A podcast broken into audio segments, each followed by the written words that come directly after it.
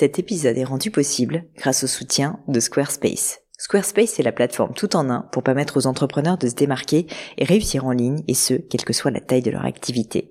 Pourquoi est-ce que j'ai choisi Squarespace comme sponsor du podcast? D'abord parce que je sais qu'ici vous êtes très nombreux à entreprendre, avoir un podcast ou un projet qui nécessite d'être valorisé sur un site web. Et que Squarespace propose des outils vraiment simples d'utilisation pour avoir un site beau, propre et efficace en un minimum de temps. Quelques exemples de fonctionnalités, des templates de sites web personnalisables et adaptatifs pour créer des sites beaux et design en un temps record, l'outil email, le nerf de la guerre pour développer votre activité et communiquer avec vos clients, ou encore leur outil SEO intégré pour émerger sur Google sans être un produit métier. Alors si vous voulez donner à votre business toutes les chances de se développer, je ne peux que vous recommander d'aller sur le site squarespace.com. En plus, Squarespace vous offre moins 10% sur votre première commande de site web ou de domaine avec le code Pauline. N'hésitez pas et rendez-vous sur squarespace.com, code Pauline.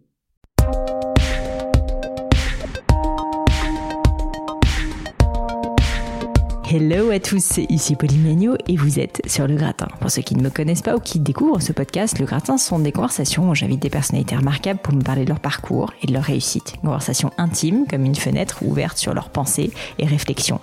Les pensées et réflexions de personnes parmi les meilleures au monde dans leur domaine. Et aujourd'hui, chers amis, j'aime autant vous dire que nous sommes ensemble pour un épisode vraiment spécial. Un épisode que je rêvais d'enregistrer depuis des mois et des mois. Quel challenge Patricia n'aime pas être sous le feu des projecteurs et je crois crois que cette interview fait vraiment partie de ces très rares prises de parole en public. Donc j'en profite pour vraiment la remercier d'avoir accepté mon invitation. Alors qui est Patricia Barbizet Laissez-moi vous lire sa biographie Wikipédia. Patricia Barbizet est une personnalité française du monde des affaires. Bras droit de l'homme d'affaires et milliardaire François Pinault pendant près de 30 ans, elle a été directrice générale d'Artemis, la holding financière du groupe, de 92 à 2017, présidente du conseil de surveillance de Pinault Printemps Redoute, vice-présidente du conseil d'administration de Kering, présidente directrice générale de Christie's. Bref, elle a tout fait. Elle est également membre de plusieurs conseils d'administration de grands groupes français comme AXA, Fnac, Darty pour ne pas les citer, ou encore Total, et a été enfin présidente du fameux club Le Siècle. En d'autres termes, Patricia Barbizet est tout simplement l'une des femmes d'affaires les plus respectées et les plus influentes au monde. Lorsqu'elle rencontre François Pinault, elle est immédiatement séduite par la puissance de sa vision, un entrepreneur comme on n'en fait plus, comme elle le dira dans cet épisode. Et aujourd'hui, elle continue à parler de cette rencontre avec la même émotion et explique qu'il donnait le tempo et elle, elle mettait en œuvre. Mes amis, attendez-vous dans cet épisode à découvrir une femme d'une élégance, d'une humilité tout simplement déconcertante, comme le sont d'ailleurs bien souvent ceux qui n'ont plus rien à prouver. Un dernier mot, écoutez l'épisode jusqu'au bout parce que les 15 dernières minutes de notre conversation m'ont profondément marqué et je pense qu'elles vous plairont également beaucoup. Mais je ne vous en dis pas plus et laisse place à ma conversation avec Patricia Barbizet. Bonjour Patricia. Bonjour Pauline. Merci beaucoup de m'accueillir euh, ici, euh, ici chez vous, dans un lieu magnifique. Je suis vraiment ravie euh, d'être avec vous aujourd'hui et j'attendais cette interview avec beaucoup d'anticipation. J'ai réfléchi au meilleur moyen de commencer cette interview et j'avais vraiment envie de commencer par parler de culture et d'art parce que on vous connaît pour ben, tout ce que vous avez, ce à quoi vous avez contribué dans l'entreprise, dans le monde de la finance, mais au final, ce qu'on sait peut-être un petit peu moins, c'est que vous êtes une passionnée de culture et d'art et donc je voulais revenir aux sources et comprendre justement D'où ça venait? Qu'est-ce qui vous a touché finalement dès votre plus jeune âge, notamment d'après ce que je comprends euh, dans l'univers de la musique? Eh bien d'abord ma famille. Je suis née dans une famille de culture, pas du tout d'industriels, pas du tout d'autres. Et mon père était cinéaste, ma mère est peintre. Et donc euh, j'ai été élevée dans un univers où la culture était la forme principale de partage de, la vie, de la vie de famille et de la vie tout court et de compréhension de la vie tout court. Et ça, ça m'a accompagné énormément euh, toute ma vie, d'abord par les livres. J'ai lu beaucoup, beaucoup depuis, depuis toute mon enfance et même aussi après. Aussi par le cinéma, bien sûr, même si quand on était très enfant, on y allait peu. Ma mère s'occupait d'une bibliothèque pour enfants. Elle était passionnée de livres pour enfants qui, à l'époque, n'étaient pas toujours bien dessinés. C'est venu après mais elle avait une passion pour ça, et donc elle nous en a fait découvrir beaucoup et nous avait introduit aussi à cette, euh, cette discipline. Hein, euh. Et puis la musique aussi, parce qu'on en écoutait beaucoup du grand répertoire, euh, surtout de la musique classique à la maison. Et mais mes parents n'étaient pas musiciens, avaient gardé un assez mauvais souvenir de trois leçons de piano qu'ils avaient prises enfants.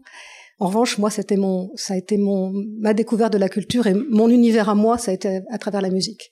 C'était un moyen pour vous de, de vous échapper? C'était un, univers intérieur finalement? Oui, comme dans toutes les familles nombreuses, puisque j'ai quatre frères et sœurs, et on est assez rapprochés, donc on vivait ensemble, et qu'on est quelquefois plus introverti qu'on ne le pense. La culture, euh, la lecture et la musique sont des moyens de s'isoler qui sont jamais contestés, ni contestables. Et pour moi, ça a été absolument précieux. C'était vrai des livres, mais c'était aussi vrai de la musique. J'en ai écouté beaucoup, j'en ai écouté dans, dans, toutes mes études aussi. Ça m'a accompagné. Je ne travaille bien à une table que si j'écoute de la musique.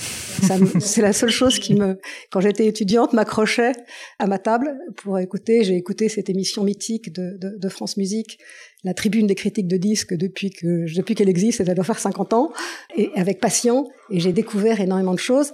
À l'époque, je connaissais peu d'artistes, ou même pas du tout. Et puis je les ai connus bien, les musiciens, bien plus tard. Mais, euh, mais je trouve que c'était une, passion formidable de, de, de découverte. Et j'ai joué un peu, pas très bien, mais j'ai joué un peu de musique. Et puis voilà, ça a été, ça a été le, principal de mes, de mes choix. Ce qui était un peu différent de mes frères et sœurs. Chacun chez nous avait un peu sa voix. Il y a eu des cinéastes, il y a eu des gens de théâtre. tout le monde était lecteur, ou à peu près tout le monde était lecteur. Mais, euh, mais ça a été aussi ce moyen aussi d'avoir mon univers de, culture à moi. Vous vous rappelez, euh, quand vous étiez enfant, si vous aviez une vocation, si vous aviez un métier particulier euh, qui, qui vous faisait rêver, justement, peut-être un métier d'art? Non, parce que j'ai découvert assez vite que j'étais pas artiste. Je pouvais, j'avais un goût très prononcé pour la culture, j'avais une envie de connaître, mais je sentais que j'avais pas moi la fibre artistique. Et donc, je savais que ce serait pas ça mon, métier, que ça, ferait partie de ma vie, mais que ce ne serait pas ça mon métier. Non, j'étais très intéressée par la, vie publique, par la vie des gens. J'aurais assez volontiers fait de la politique. Alors pas tout à fait enfant, mais adolescente. Euh, J'aurais bien aimé. Puis je n'étais pas sûre d'être armée pour ça. J'en avais aucun des codes. Mais je me suis euh, prise à rêver quand même dans des, dans des univers politiques. Je regardais à la télévision la sortie du Conseil des ministres. Et je trouvais que les gens, les ministres qui sortaient du Conseil avaient toujours une façon assez particulière de tenir leur, leur dossier. donc pendant deux ans, je pense entre 12 et 13 ans, j'ai dû être ministre en tenant mon dossier simplement de la même façon que les ministres. Ça a été ma, ma vie politique à moi. Mais j'ai toujours gardé un goût pour la chose publique. Oui, c'est ça, pour le fait de servir. Pour le fait de servir. Alors ça, c'est peut-être aussi parce que ma famille est une famille de militaires. Donc euh, la notion de servir était très très ancrée, d'être utile. Alors on peut le mettre sous toutes les formes, ça peut être une question de, de valeur, mais de, de se dire qu'on avait beaucoup de chance et qu'il fallait euh, en faire quelque chose et en faire quelque chose aussi beaucoup pour euh, pour les autres. Et donc ça, c'est peut-être le côté service public, chose publique, euh, quelle qu'en soit la forme. Là encore, chacun trouve sa voie pour le faire, mais, mais chez nous, c'était important qu'on ait, on ait aussi cette dimension. On ne pouvait pas être simplement axé sur euh, son métier pour soi-même.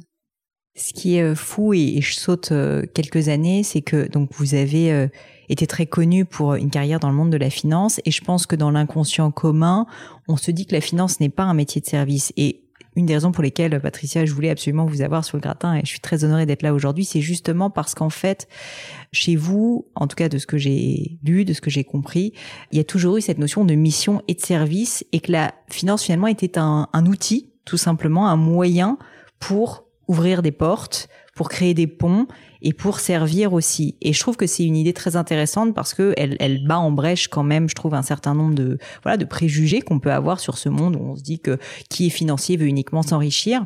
Et, et en fait, dans votre cas, euh, c'est pas quelque chose qui me semble être vrai. Et donc, je voulais comprendre euh, si c'est si je me trompais, tout simplement, ou si pour vous justement la finance avait été un moyen plus qu'une fin en soi. La finance, d'abord, c'est un outil, bien plus qu'autre chose. Et donc, comme tous les outils, c'est vraiment ce qu'on en fait qui donne son, son, utilité ou son sens. Alors, pour moi, la finance, ça a été, si on se remet dans l'époque, euh, j'avais aucun, aucune connaissance dans le monde de l'entreprise, mais j'ai fait des études qui me prédisposaient à ça, puisque, sachant que j'étais pas artiste, je suis, euh, je suis rentrée dans une école de commerce, la première année où les filles étaient admises, et ce qui paraît maintenant totalement, évidemment, totalement démodé et dépassé, mais qui donnait quelques, quelques obligations pour se dire qu'est-ce qu'on va faire de ça, parce qu'on n'était pas forcément bienvenu dans toutes sortes de métiers.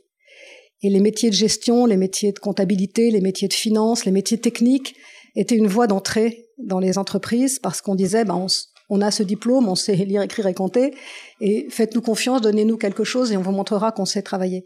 Mais c'était plus c'était plus facile ou possible en tout cas euh, d'entrer dans des entreprises à ce moment-là. Et moi, ma conjugaison de tout ça, c'était que faute de faire de la politique, je voulais être dans la vie des gens et donc l'entreprise me paraissait le moyen d'être dans la vie des gens. Et j'ai écrit chez Renault. Pas tellement parce qu'à l'époque je connaissais l'automobile et encore moins le camion qui a été en fait mon, port, mon, port, d'attache, mais parce que Renault était nationalisé. Et donc c'était ma dimension service public. Parce que dans le service, c'était aussi service public. Et donc j'ai écrit chez Renault en leur disant, vous êtes nationalisé, est-ce que je peux venir chez vous? Ils m'ont dit oui, dans la direction financière de la partie véhicule industriel, c'est-à-dire dans les camions. Et donc j'ai passé sept ans merveilleux à comprendre ce que c'était qu'une entreprise.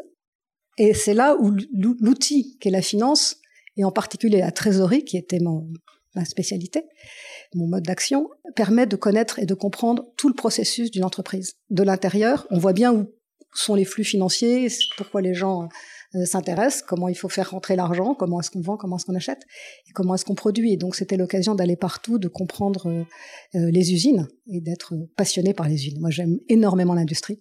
Je veux dire que là, pour le coup, c'était une découverte qui m'était qui m'était propre. Mais j'ai été très très passionné par le monde industriel.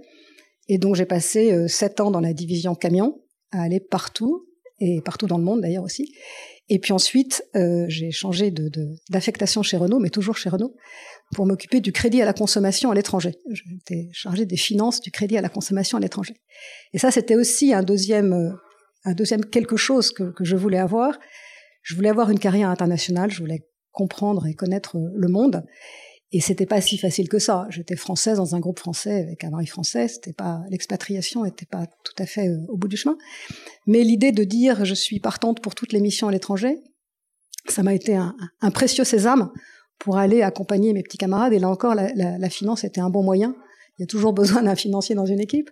Et donc j'ai beaucoup, beaucoup, beaucoup voyagé grâce à Renault, qui à l'époque avait déjà un périmètre très, très vaste dans le monde.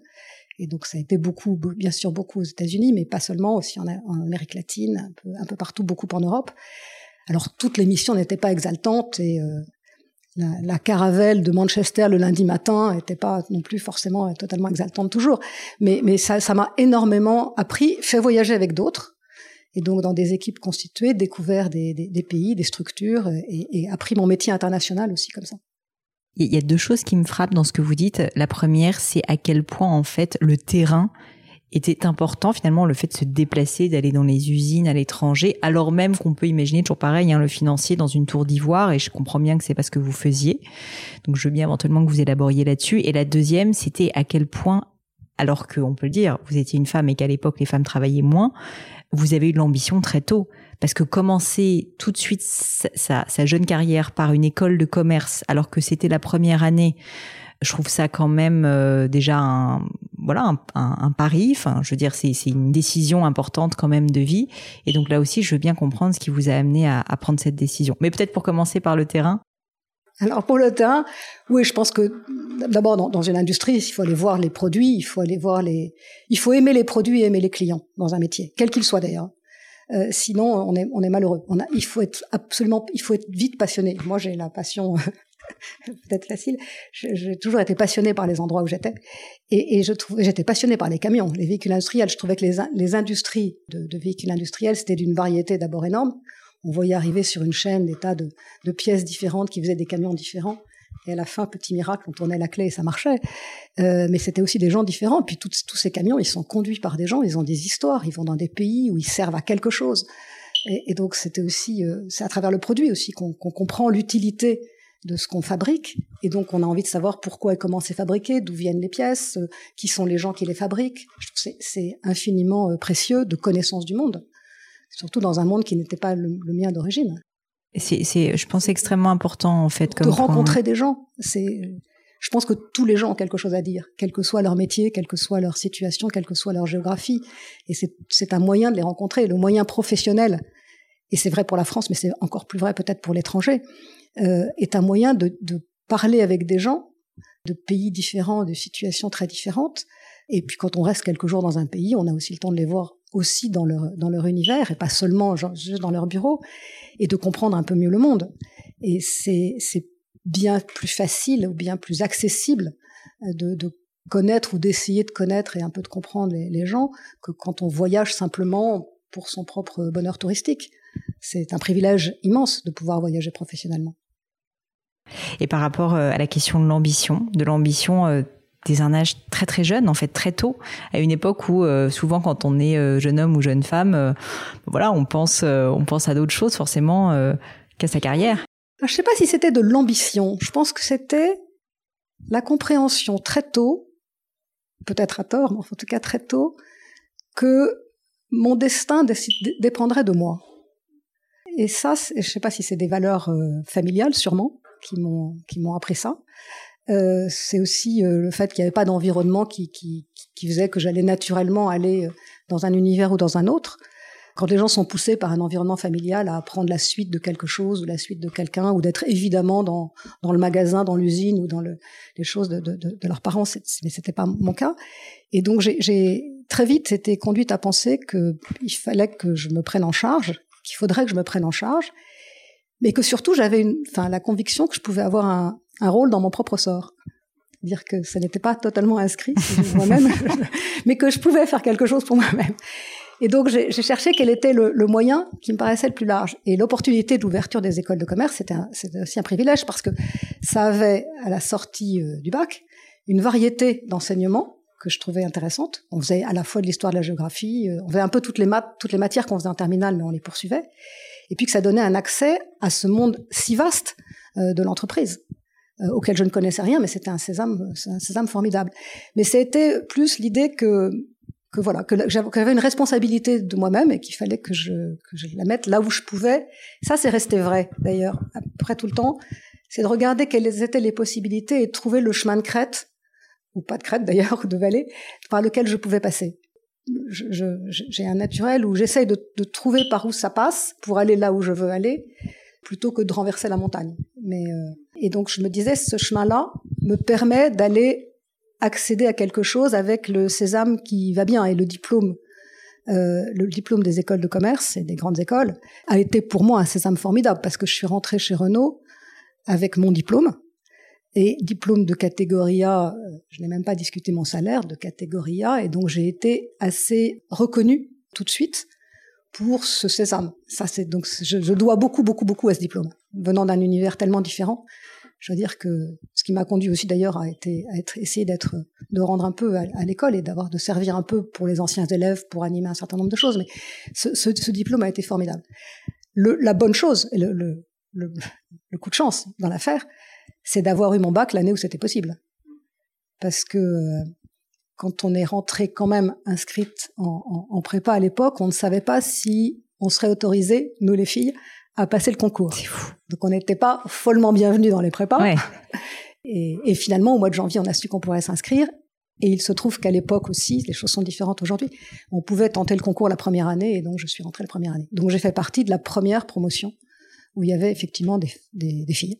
En petit nombre, certes, mais c'est un peu comme tous les, comme tous les, portes. Une fois qu'elle est ouverte, et si on y prête garde, parce qu'il faut faire attention, le flot s'engouffre, et ça c'est bien une fois que une fois que la, barrière est levée, il faut être sûr, mais il faut s'assurer qu'effectivement ça suit parce que on peut aussi se dire bah finalement je vais passer la porte mais elle s'est refermée derrière. Donc il faut veiller quand on a la chance de pouvoir euh, passer la porte, passer le seuil, de, de s'assurer que les autres puissent puissent puissent servir derrière, enfin puissent aussi bénéficier de cette ouverture. Oui, le pionnier a quand même aussi une responsabilité euh, d'aider les autres à suivre. Ah, le, le pionnier, d'abord, on a toujours des responsabilités, donc quoi qu'on fasse, mais oui, le, pionnier a une responsabilité particulière qui est de s'assurer que ça suit, que ça suit derrière soi, que la cohorte euh, suit, et qu'on on reste pas des exceptions euh, en nombre en disant ben, finalement ça y est, on a résolu la question parce qu'il y en avait quelques-unes. Il faut hmm. effectivement s'assurer que, le, que cette porte reste largement ouverte, ce qui était pas si facile que ça quand on regarde. Je pensais pas que 40 ans plus tard, 45 ans plus tard, euh, le, débat serait encore euh, encore à, enfin, à remettre sur l'ouvrage le, métier sur tout, le temps.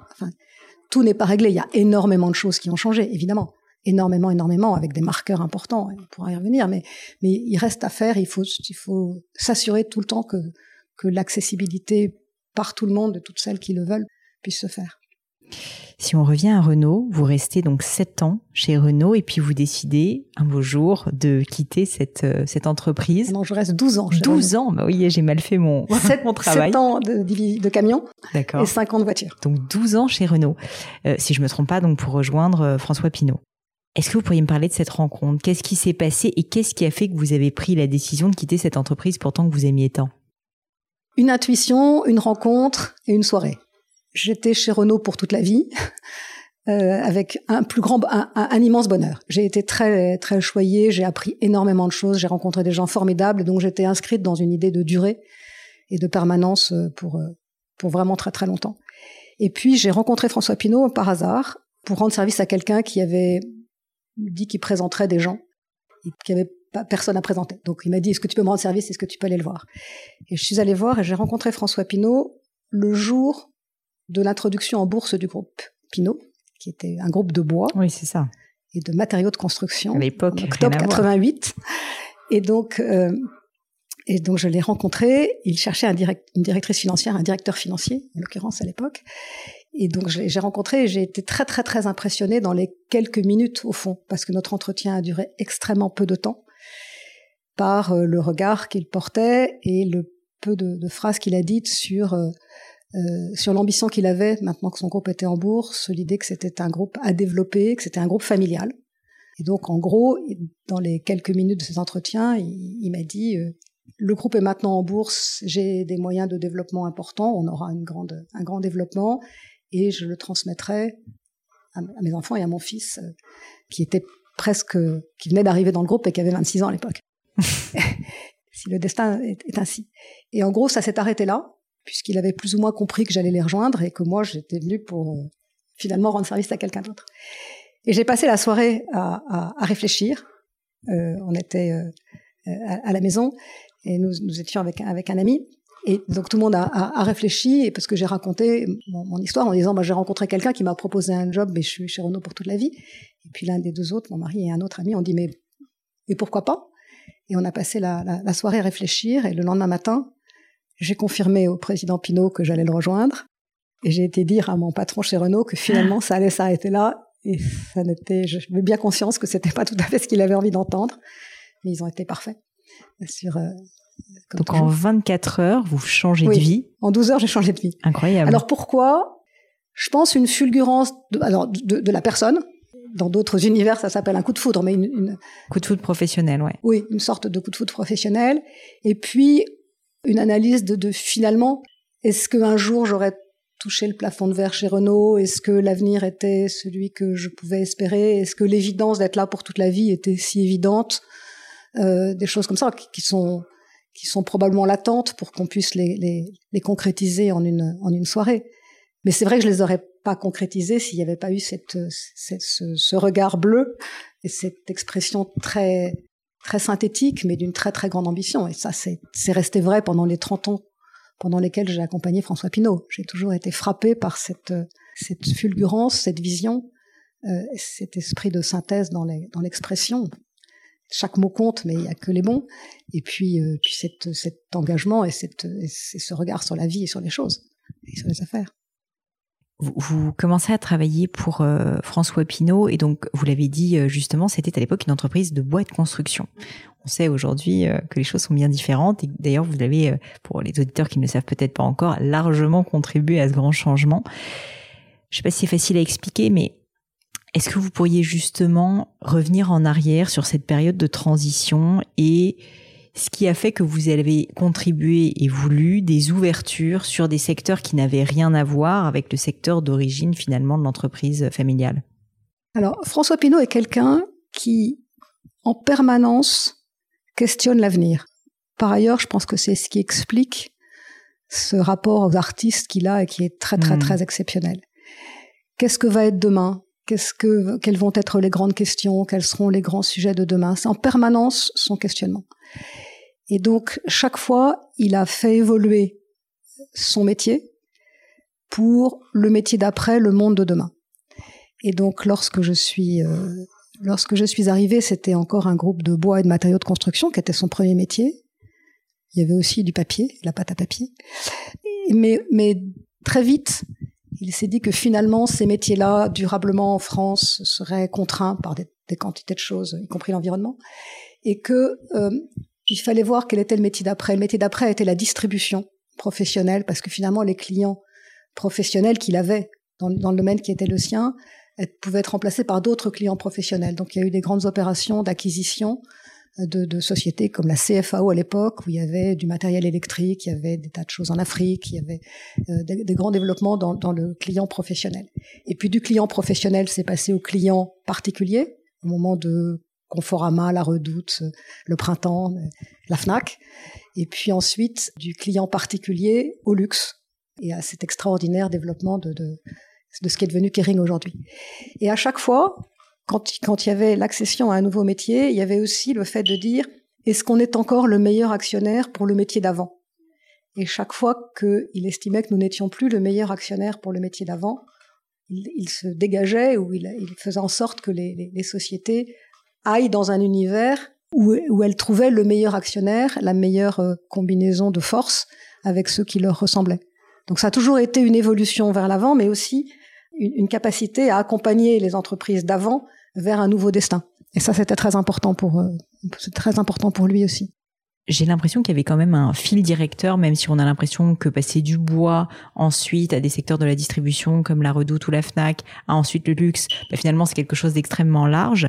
Mais je me dis, il y avait forcément dans la décision un fil directeur au-delà de du secteur d'avenir en fait, euh, qui était peut-être lié à, l'entreprise et aux compétences internes de, bah, à l'époque, euh, ça s'appelait pas encore PPR, je, enfin bon, il y a eu la transition, mais ce que je veux dire, c'est dans les décisions que vous preniez, puisque vous savez que ce sont les, tout ce qui est processus de décision et cheminement qui m'intéresse, c'est d'essayer de comprendre en fait finalement comment est-ce qu'on se dit même si c'est l'avenir on a nous un rôle à jouer alors que finalement euh, bah voilà initialement on n'y connaît pas grand chose je crois que c'est d'abord c'est d'abord une, vision de ce que seront les questions de demain.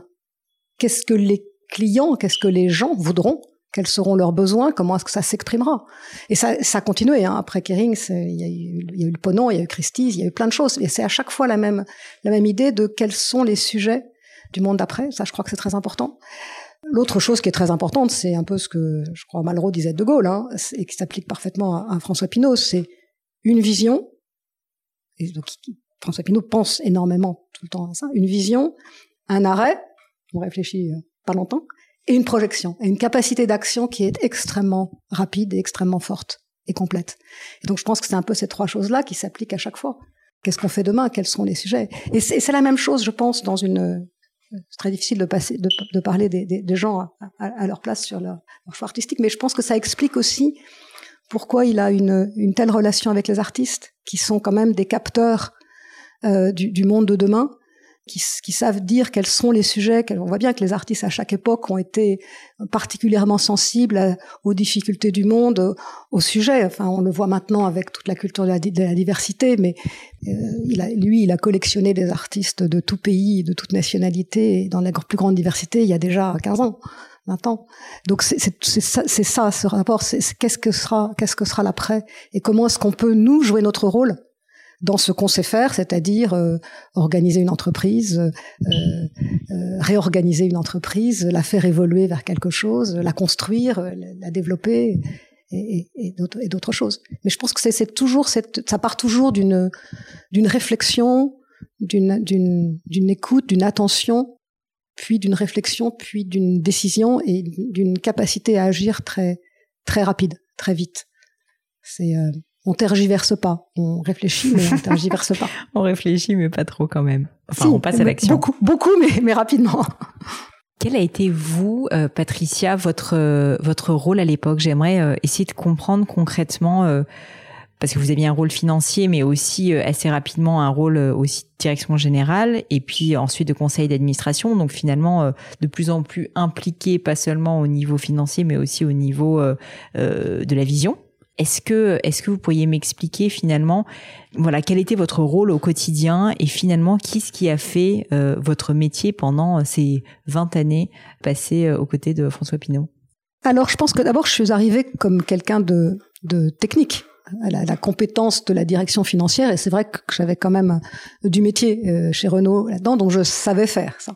Donc c'est comme ça qu'on fait un peu ses preuves sur euh, sur la, la technicité, l'utilité du rôle et la capacité à réorganiser quelque chose, à, à faire qu'on ait les, les, les, meilleures relations avec les, les, organismes financiers, banquiers ou autres, euh, la bourse, enfin toutes sortes de choses qui, qui, qui, sont techniques. Et puis ensuite, ça, ça, ça débouche sur une certaine confiance de ce qu'on peut dire.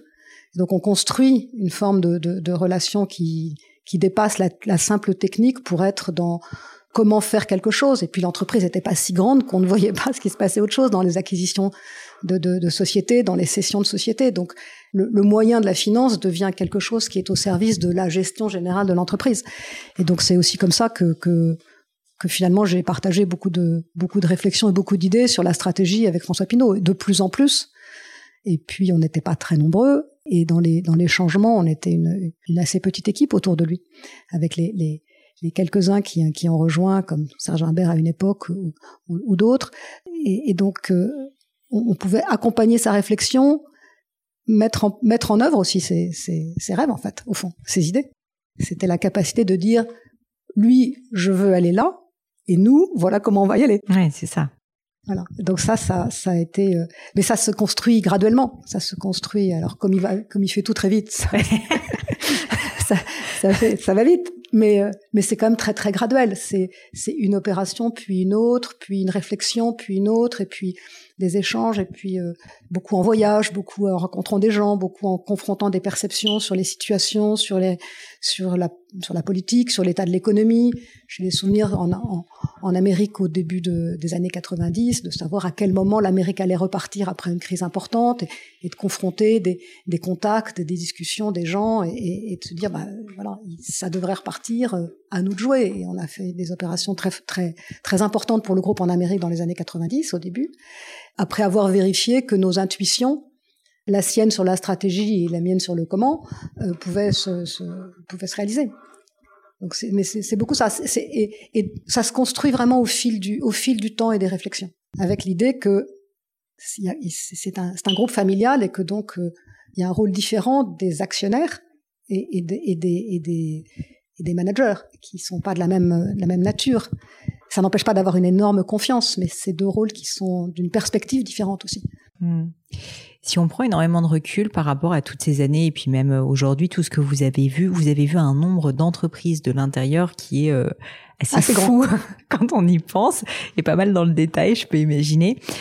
Est-ce que vous arriveriez à, à me parler de peut-être points d'étonnement sur ou de, de constat sur qu'est-ce qui faisait qu'une entreprise marchait. Vous m'avez parlé du produit, par exemple, de l'importance du produit, même quand on est financier, de, de l'aimer, de le comprendre.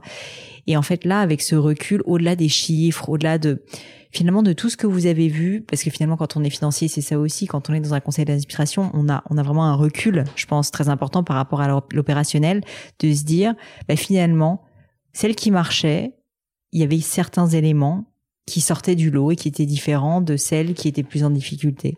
Peut-être a rien, hein, mais alors c'est vrai que j'en ai vu beaucoup, parce que j'en ai vu beaucoup déjà chez Renault avec beaucoup de pays et beaucoup de tailles d'entreprise, et, finalement plusieurs métiers aussi chez Renault, que ce soit du crédit, de l'automobile ou du camion, c'était des choses différentes.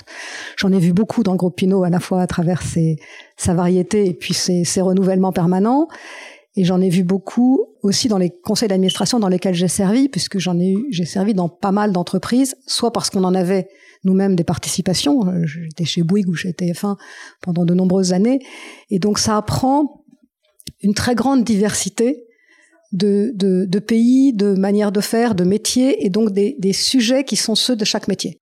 Donc c'est vrai que ça donne un, une, une, grande référence. C'est pas tellement pour faire un, un, une variété de culture, une intérêt de culture, mais c'est parce que on s'aperçoit qu'à chaque fois les questions sont quand même les mêmes. On y répond différemment selon le métier, mais les, questionnements sont quand même un peu toujours les mêmes. C'est quel est l'environnement? Dans quel genre d'environnement? Quels sont les concurrents? Qui sont les produits? Quel est l'environnement le, dans lequel une entreprise euh, peut vivre? Quelle est la situation? Quel est l'environnement du pays, bien entendu, l'environnement des réglementations qui évoluent, l'environnement des produits qui les inventions techniques, les évolutions scientifiques, les évolutions de produits, de matériaux, de toutes sortes de choses. Donc la première chose, c'est quand même de bien comprendre l'environnement et surtout son évolution. Qu'est-ce qui sera démodé? Qu'est-ce qui ne se fera plus? Qu'est-ce qu'on ne pourra plus faire? Les gens aussi, euh, la culture des entreprises et la culture des gens qui la portent, euh, qui est considérable. Alors elle est maintenant souvent plus, les gens ont plus circulé, donc elle est plus, elle est plus vaste, mais quelquefois on avait aussi des gens qui avaient vécu toute leur vie dans une entreprise et qui avaient une culture très forte, mais finalement assez verticale. D'autres ont des, des, cultures plus horizontales ou plus variées dans ce qu'elles ont fait. Donc ça, je crois que c'est important aussi. Et donc c'est bien de comprendre quel est l'environnement dans lequel on dans lequel on exerce un métier et, et quels seront les sujets qui vont euh, aborder. Et donc celles qui marchent sont celles qui sont capables de connaître ça, de, de percevoir ce qui va être, de pas essayer de, et d'essayer d'accompagner le mouvement plutôt que d'essayer de le freiner pour préserver ce qui a été. Ça, je pense que c'est une chose importante. Euh, c'est aussi ceux qui font quand même très attention à la gestion. C'est quand même des gens compétents. Il n'y a pas de secret. Il n'y a pas de secret. Et qui n'essayent pas de, de, de, à tout prix, euh, de, de, de, de, poursuivre des choses qui pourraient ne pas marcher. Ouais. Les, les, les choses qui marchent mal prennent autant de temps que c'est les choses qui marchent bien, même plutôt plus.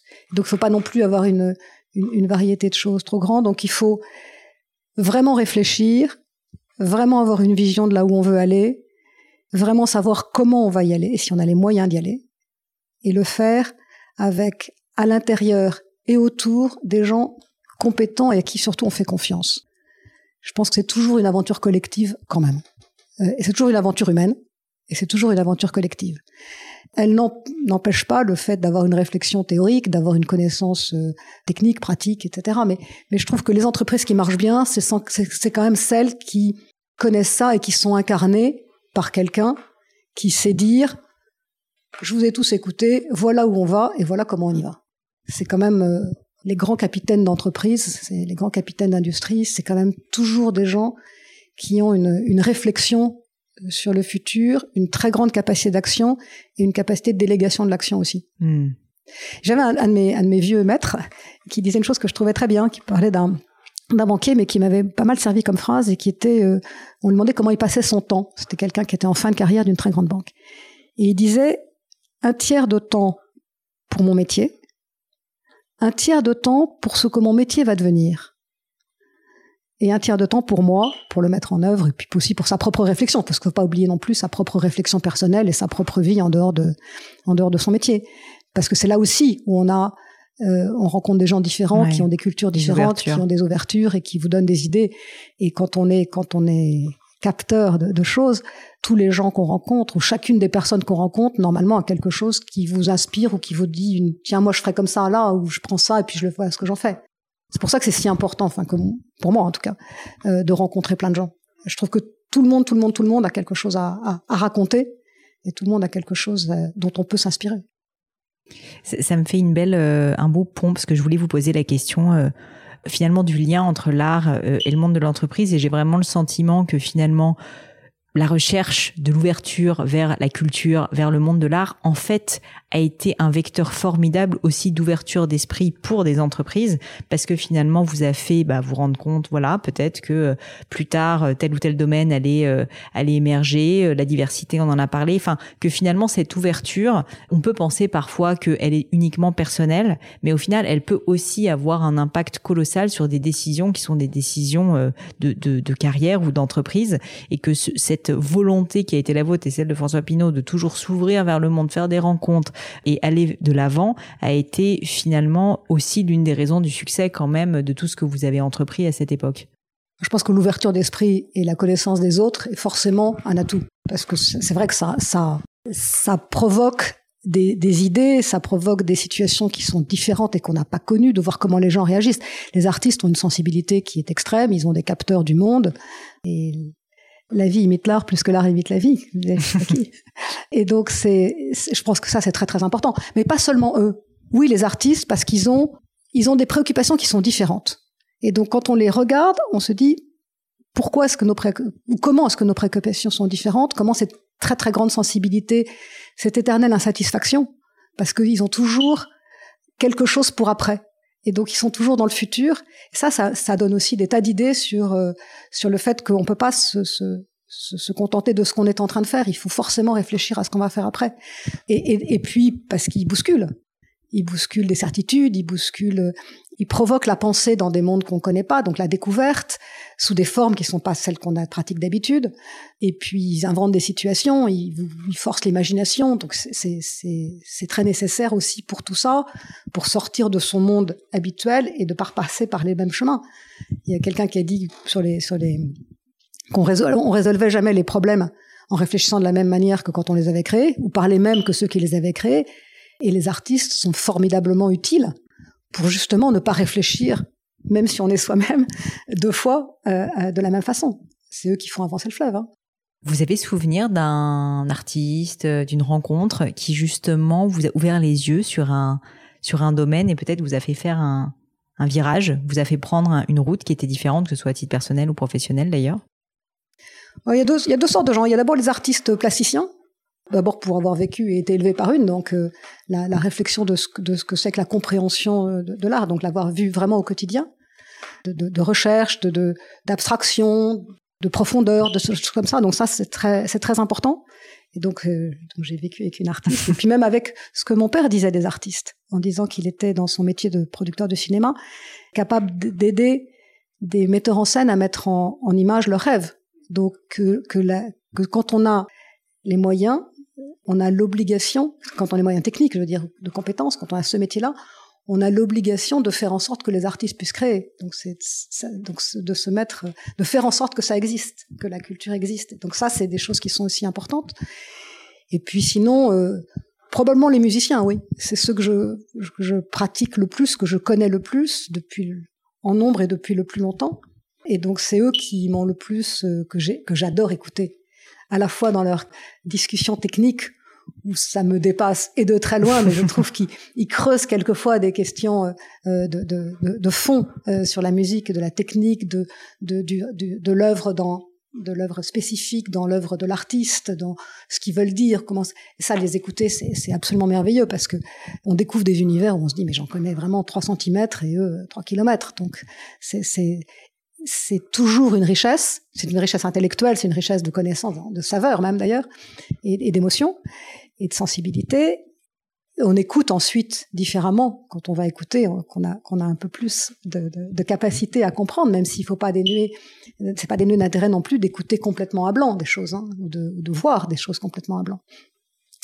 Mais, ça, donne une, des tas d'échos dans soi-même de ce qu'on peut penser sur les situations, de la façon dont on analyse les choses. Ça, je crois que c'est très très très précieux. Même si on n'est pas artiste, les écouter donne des tas de, références pour soi-même dans, son, action, dans sa compréhension du monde. Puisqu'il pense comme ça, tiens, est-ce que moi je pense comme ça? C'est un peu la, ce qu'on vrai quand on disait euh, qu'est-ce que c'est qu'une œuvre d'art plastique dans un musée à un enfant? Il m'est arrivé de me dire finalement comment est-ce que je lui explique que ça c'est une, une œuvre d'art? Et donc j'avais essayé de réfléchir pour savoir comment j'expliquais à une petite fille euh, dans un musée pourquoi une œuvre d'art était une œuvre d'art? Et donc je disais, ben, tu vois, c'est quelque chose de nouveau, quelque chose que tu n'as pas vu déjà, qui est pas reproductible, c'est pas, euh, euh, c'est quelque chose de nouveau, c'est quelque chose qui, est original. Si tu la revois, tu te diras, tiens, je la revois, j'ai déjà vu quelque chose comme ça. Ça laisse une trace, ça laisse une trace dans, l'esprit, pas tout tout le temps, mais ça doit laisser une trace, une émotion. Ça provoque une émotion. J'aime, j'aime pas. Ça me fait pleurer, ça me rend, ça me rend gai, ça me fait rire, ça provoque quelque chose. Donc je pense qu'il y a toujours un peu une émotion. Et l'artiste a voulu dire quelque chose. C'est jamais vain, c'est jamais juste de la, de la peinture ou juste de la musique. Il y a quelque chose que l'artiste dit, que quelquefois on comprend très vite, que quelquefois on comprend jamais, que quelquefois on comprend si on vous explique. C'est pour ça que j'adore les notes de programme dans les concerts. je dois dire. Je dévore les notes de programme. Euh, et, les, et les, livrets des expositions euh, aussi pour ça, mais comme les livres d'ailleurs aussi. Mais voilà, donc se dire finalement tout ce que ça, les artistes vous apprennent, quand on a la chance de les côtoyer, on l'a en plus en lecture directe ou en audition directe, ce qui est quand même extraordinairement merveilleux euh, dans un domaine ou dans plusieurs. Euh, ça a été vrai aussi pour le cinéma, ça a été vrai aussi pour moi. J'ai eu la chance d'avoir une confrontation à, à, à, plusieurs formes de culture, plusieurs formes d'art, et donc aussi de les mettre en, en relation. C'est pas les mêmes tempéraments toujours, c'est pas forcément les mêmes sujets, c'est pas forcément les mêmes inquiétudes, c'est pas forcément les mêmes joies non plus. Et donc c'est ça aussi qui fait cette richesse-là. Mais il y a toujours quelque chose à en prendre pour soi dans son métier. Mais c'est vrai aussi, vous, vous, le, savez sûrement, euh, qui êtes très littéraire en plus, quand on lit quelque chose, lire des romans, c'est aussi vivre des vies. Moi, j'ai passé ma vie à lire parce que j'étais pas sûre d'arriver à voyager, mais j'ai compris, enfin compris, un peu connu le monde à travers mes lectures. J'avais l'impression de, de j'ai eu par période, quand j'étais enfant et adolescente, des, des moments où j'ai lu de la littérature japonaise et puis ensuite, euh, ou avant d'ailleurs, la littérature américaine. Alors c'était un peu euh, les raisins de la colère et puis plein d'autres choses, hein, mais c'était c'est comme c'est comme ça que j'avais eu l'impression de, de de comprendre le monde, de le comprendre, de l'appréhender déjà, pas forcément de le comprendre, mais de le connaître un peu en me disant je sais pas si j'irai.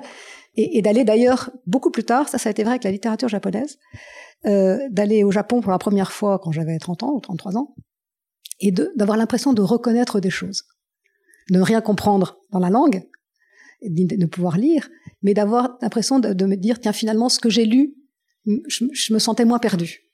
Oui, de, de reconnaître oui des choses, d'avoir des, des, des, sensibilités qui euh, qui disaient ça. C'était euh, et ça la littérature est un est un, un facteur puissant. C'est aussi pour ça d'ailleurs que quelquefois j'aime bien les, les, arts qui laissent une grande partie à son propre imaginaire qui vous décrivent pas trop les choses pour vous emmener. La littérature est, est, est puissante pour ça.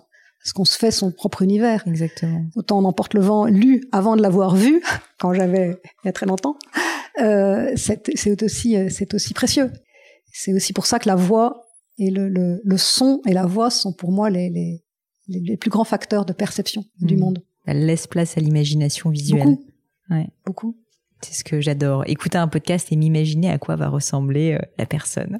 oui, et quelquefois d'ailleurs, c'est c'est pas important de savoir à quoi elle va ressembler parce que finalement, quelquefois l'image prend le pas sur le son. Ouais. Et on est moins attentif au son. Moi, j'ai beaucoup beaucoup beaucoup travaillé par téléphone. Euh, j'ai beaucoup utilisé le téléphone. C'est mon instrument de communication favori avec le monde. Euh, D'abord peut-être parce que François Pinault ô combien pratiquait le téléphone, donc on, on téléphonait beaucoup beaucoup.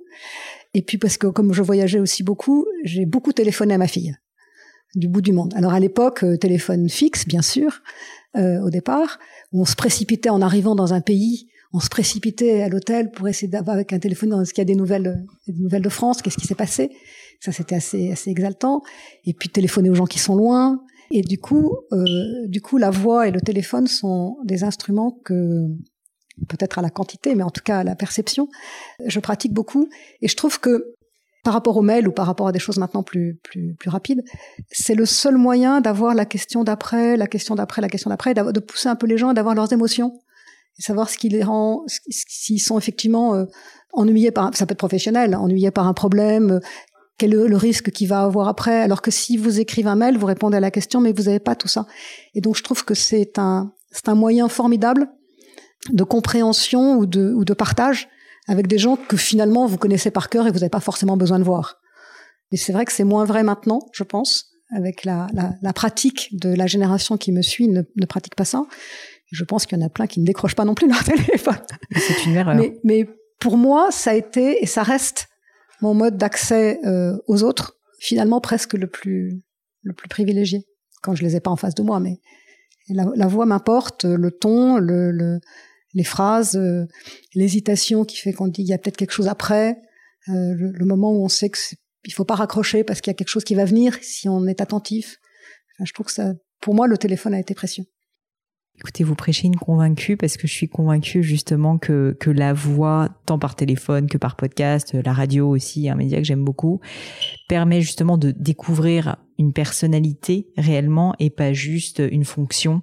Parce que avec euh, le grain de la voix, avec les émotions qui passent au travers du timbre, euh, les mots employés, je trouve qu'on on, communique bien mieux. Et très souvent dans ma propre entreprise pour tout vous dire, je suis obligée euh, pas de réprimander mais en tout cas de dire alors maintenant tu arrêtes avec les mails ou avec les messageries ça aussi. et tu, tu vas parler à la personne. Et c'est tellement important et on passe à côté de tellement de choses que de manière fonctionnelle on ne dirait pas forcément dans un mail mais qui sortent comme vous le disiez parce que finalement vous le dites, pardon, parce que justement, euh, bah voilà, on, on, se laisse finalement un peu plus la spontanéité d'une conversation. Et ça, je trouve ça magique finalement. Il faut du temps pour ça, mais c'est un peu la même chose à une époque, mais je sais pas si on pratique encore.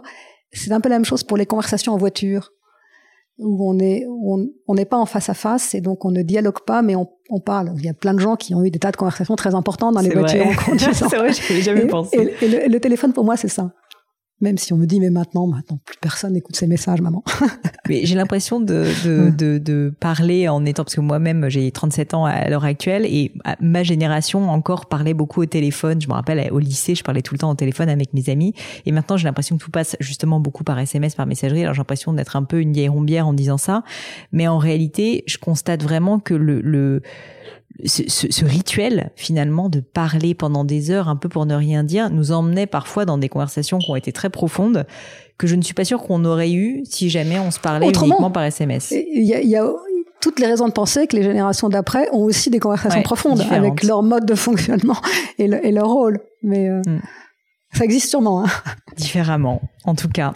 Et euh, Patricia, euh, avant de, de, passer à mon crible du gratin, mes dernières questions, euh, je voulais simplement vous demander, maintenant que vous avez quitté donc l'entreprise de François Pinault, aujourd'hui, quelle est votre vie finalement? Quels, quels ont été vos choix? Et qu'est-ce qui a fait que vous avez quitté, quitté cette entreprise? Et surtout, surtout, qu'est-ce que qu'est-ce qu'aujourd'hui est votre mission? Alors je l'ai quitté parce que le moment était venu.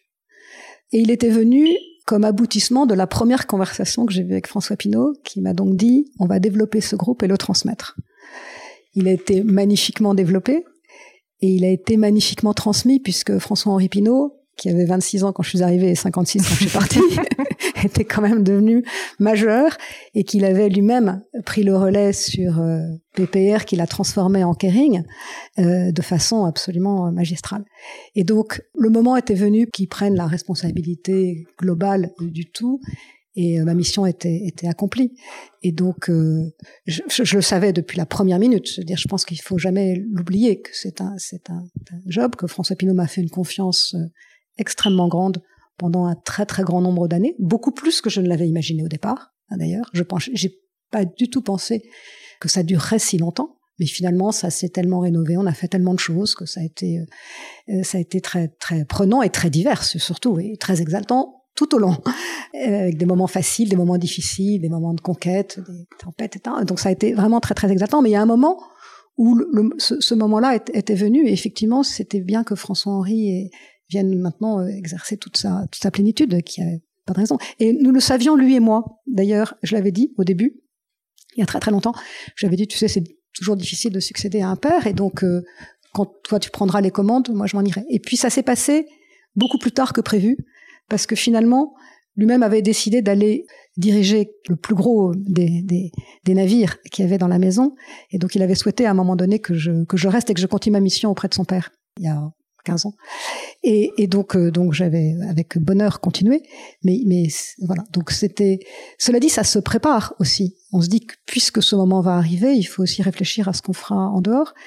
Et, donc moi, j'avais euh, un peu réfléchi quand même à ce que ce que je voulais faire, qui était d'accompagner aussi quelques entrepreneurs. C'est l'endroit où nous sommes. Des jeunes entrepreneurs, j'en ai connu beaucoup la diversité que vous évoquiez tout à l'heure de du nombre de pays, du nombre de métiers, du nombre de situations, du nombre de tailles, de la taille différente, etc. La diversité des choses et du nombre de gens que j'avais croisés font qu'il y a beaucoup de gens qui viennent maintenant me voir en me disant est-ce que vous pouvez quelque chose pour moi, est-ce que vous connaissez quelqu'un qui, etc. Donc ça c'est aussi assez assez joyeux de voir que il y a des tas d'entrepreneurs qui ont besoin des jeunes euh, maintenant. Et l'univers est fait, fait pour ça, donc on peut un peu accompagner, conseiller, etc quelques conseils d'administration aussi. Quelques. J'ai vu dans, dans, de grandes sociétés, ah mais je suis peut-être un animal de grande société aussi. Je ne sais pas combien d'ailleurs de conseils d'administration, enfin auxquels vous êtes encore présente, mais j'ai vu que tout le CAC 40 y passe. Ah, est, passé. J'en ai eu beaucoup. J'en ai trois en ce moment dans, dans le CAC 40. Mais, mais ça, c'est très important aussi pour continuer à avoir cette diversité euh, de choses. Et puis, beaucoup aussi de choses qui sont de nouveau pour le service public la première est évidemment la Philharmonie de Paris, qui me qui m'occupe pour mon plus grand bonheur et donc euh, associer à la fois le service public de la présidence d'un gros établissement public où finalement on apprend à présider. Enfin, avec des années, on sait essayer de, mettre en place une communauté qui fait émerger quelque chose de, de, euh, de, collectif et de bien pour une entreprise ou pour, une, ou pour un établissement. Euh, donc ça, c'est aussi important. Et puis aussi pour pour le, service public, service public, c'est que je préside le comité de surveillance des investissements d'avenir, qui est l'autorité de, tutelle euh, de ce qu'on appelle les plans d'investissement d'avenir, le PIA.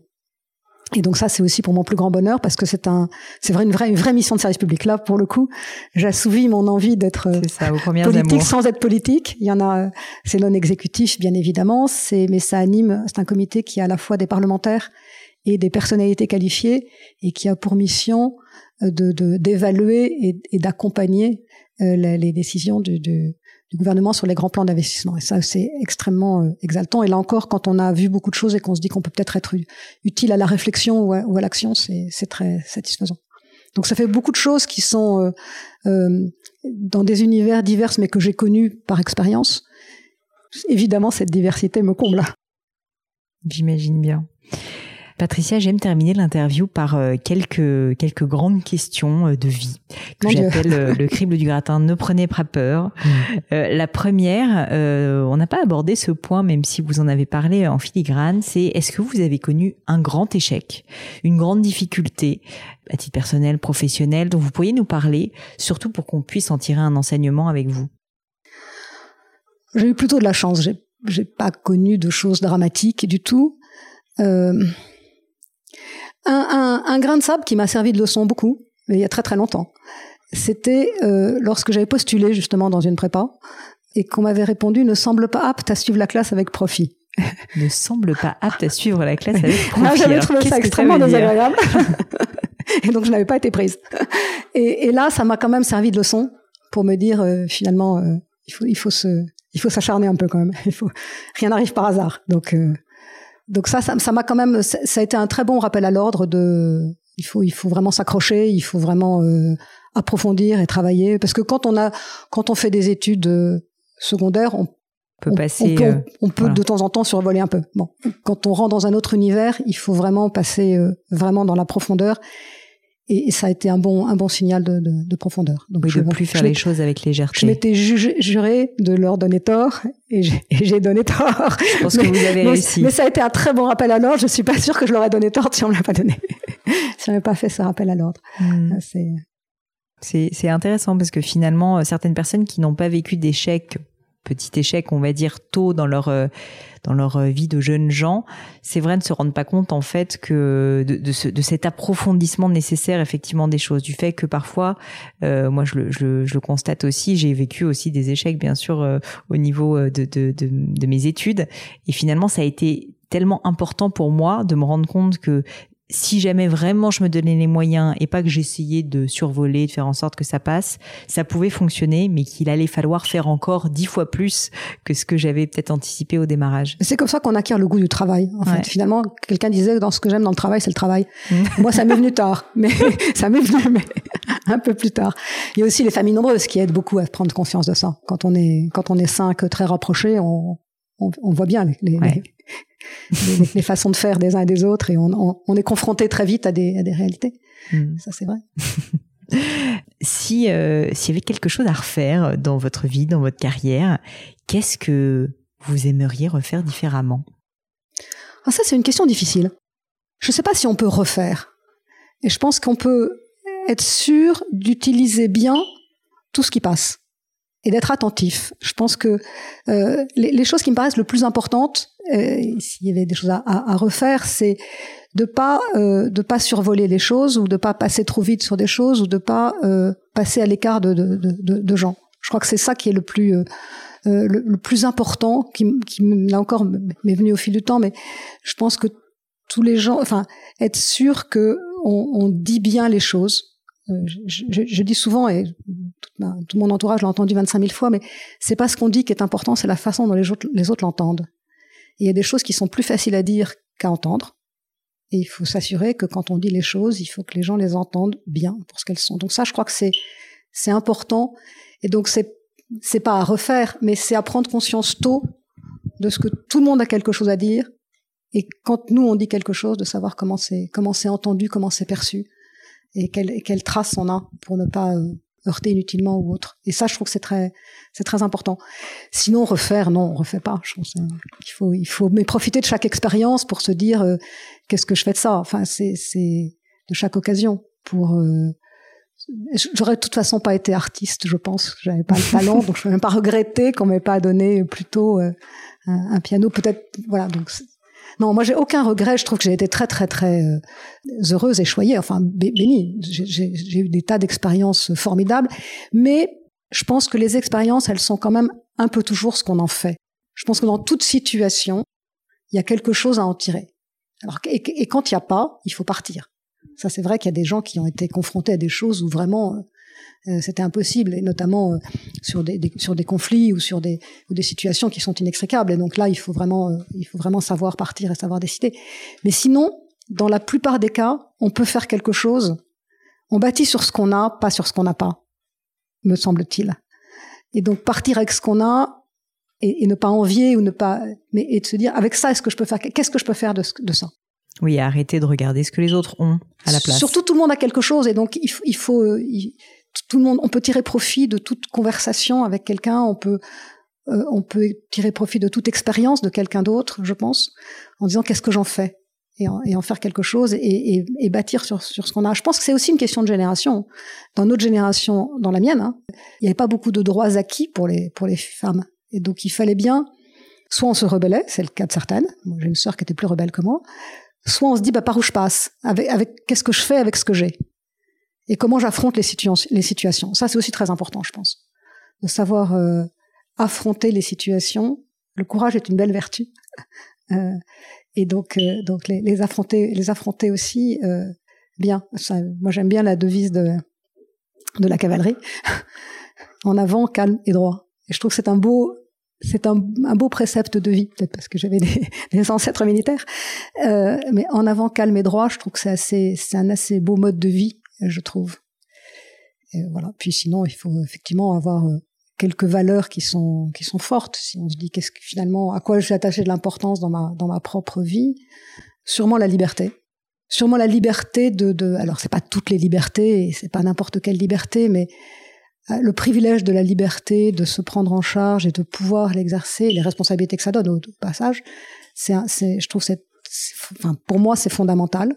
Ne pas subir ou ne pas être trop à la marge de, de, de, de choses. Euh, sûrement l'élégance aussi, pas forcément l'élégance physique, encore qu'elle est, elle est pas nulle, mais l'élégance de la façon de faire, l'élégance de comportement. Je suis très sensible aux gens qui font les, les choses bien. Et ça, je trouve que c'est, important sur la, la, forme aussi et des choses. Voilà. Peut-être la troisième. Les, les, Anglais faisaient ça, on faisait des blasons mettant les trois valeurs qu'elles ont préférées. Euh, la générosité sûrement, de tout, de temps, de, de, de moyens, de temps, etc. Quand on a quand on a eu beaucoup, il faut aussi beaucoup donner, mais dans tous les de, de son temps, de son de son savoir, de son de partager. Ça me paraît aussi un peu un peu important. Voilà, mais refaire, non. faire. Faire et continuer. Parce refaire, non faire. Ça, je retiendrai. faire, faire et continuer, c'est, c'est, important, je trouve. Il reste encore beaucoup, beaucoup, beaucoup à faire. Même s'il faut faire des tris et le, les horizons se rétrécissent, et donc il faut plus trier. Ça, c'est aussi une, une peine de l'âge de, de se dire que forcément l'horizon se rétrécit. Et donc il faut être probablement encore plus sélectif, ne pas perdre son temps. Sur les projets, sur les personnes que vous Sur voyez. les projets, sur les personnes, etc. Ne pas inutilement. Euh, la, la c'est pas, pas seulement une question de profondeur, c'est aussi une question de, de, de se dire qu'on pourra pas tout lire. Définitivement maintenant, il faut que je sache que je ne pourrai pas tout lire, tout écouter, tout voir et tout revoir en plus et tout rencontrer. Donc il faut, il faut faire. Mais ça oblige aussi à être un peu sélectif et un peu à choisir et donc euh, l'essentiel plutôt que l'accessoire. C'est, c'est mais ça c'est c'est quelque chose qui est euh, qui, qui, va, qui va croissant avec les, avec les années, je pense.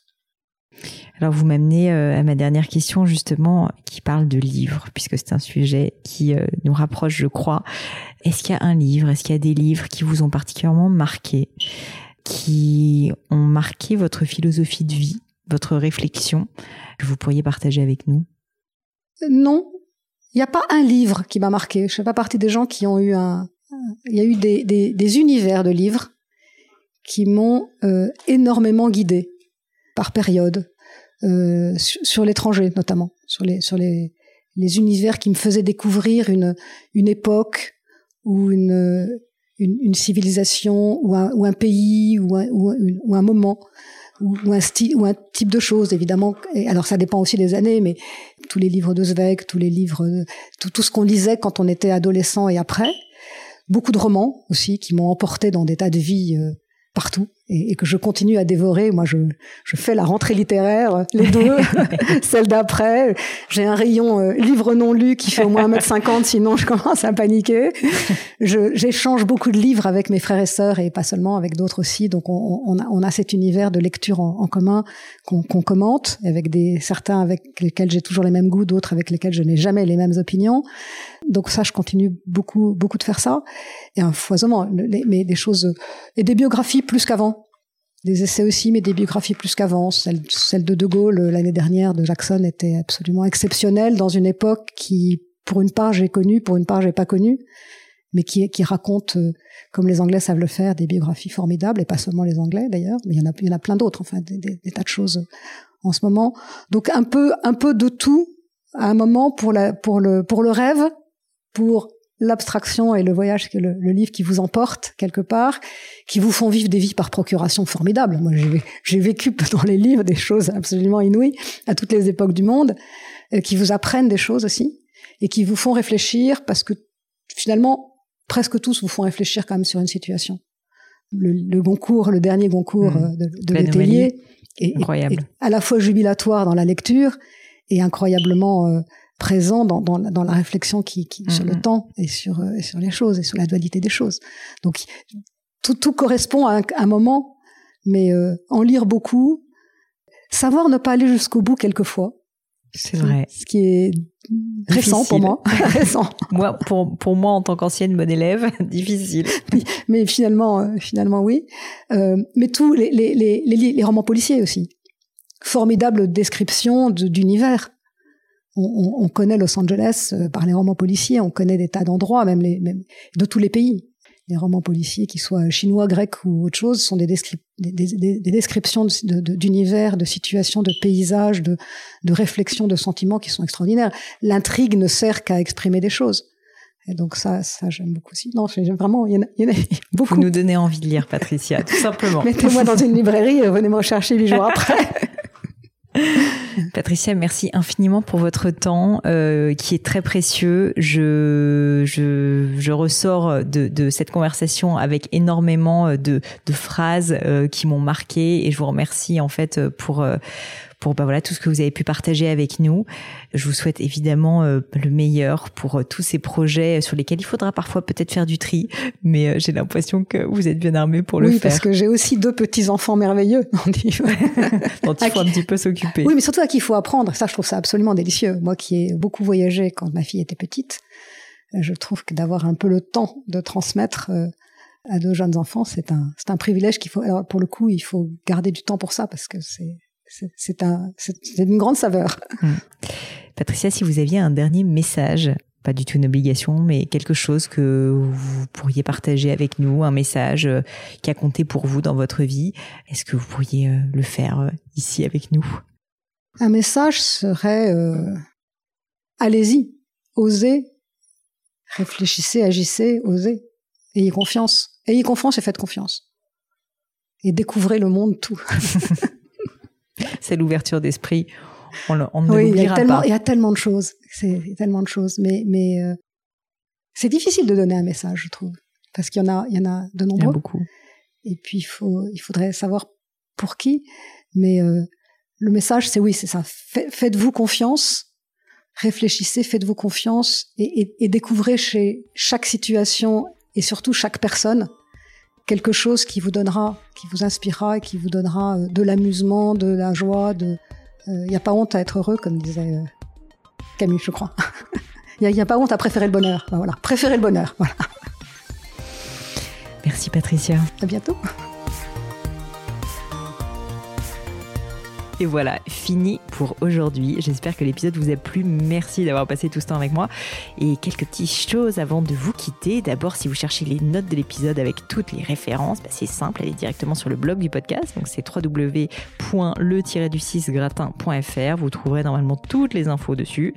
Aussi, si vous souhaitez me contacter pour me poser d'autres questions, que je mettrai d'ailleurs peut-être un jour sur le podcast, ou me proposer de nouveaux invités, ou juste me faire un feedback, me proposer un livre, peu importe à la rigueur, et bien surtout, n'hésitez pas à le faire. J'aime bien répondre. J'essaye d'être assez active sur les réseaux sociaux et en particulier sur LinkedIn et sur Instagram, qui sont mes deux réseaux sociaux de prédilection. Donc sous le pseudo Pauline Legno, tout attaché, c'est très simple. Dernière chose, un truc qui compte énormément pour moi, et je sais que c'est pénible à faire, mais vraiment ça compte, c'est si vous me laissez une note 5 étoiles ou que vous parlez du podcast autour de vous ou que vous mettez un avis. Et la note 5 étoiles, c'est en particulier sur Apple Podcast, sur iTunes. Pourquoi? Parce que c'est là qu'il y a le plus d'écoute et avoir des notes en fait permet de donner plus de visibilité au podcast. Donc vraiment, vraiment n'hésitez pas. Et si on est si nombreux aujourd'hui à écouter le gratin, euh, à faire partie de cette communauté, bah, c'est grâce à vous et justement à toutes ces personnes. C'est plus de 3000, 4000 personnes qui ont à chaque fois pris le temps de mettre des notes. Donc ça m'aide beaucoup et merci à eux. Comme à chaque fois, vraiment un grand, grand merci de m'avoir écouté jusqu'ici. J'espère que l'épisode vous a plu et je vous dis à très bientôt.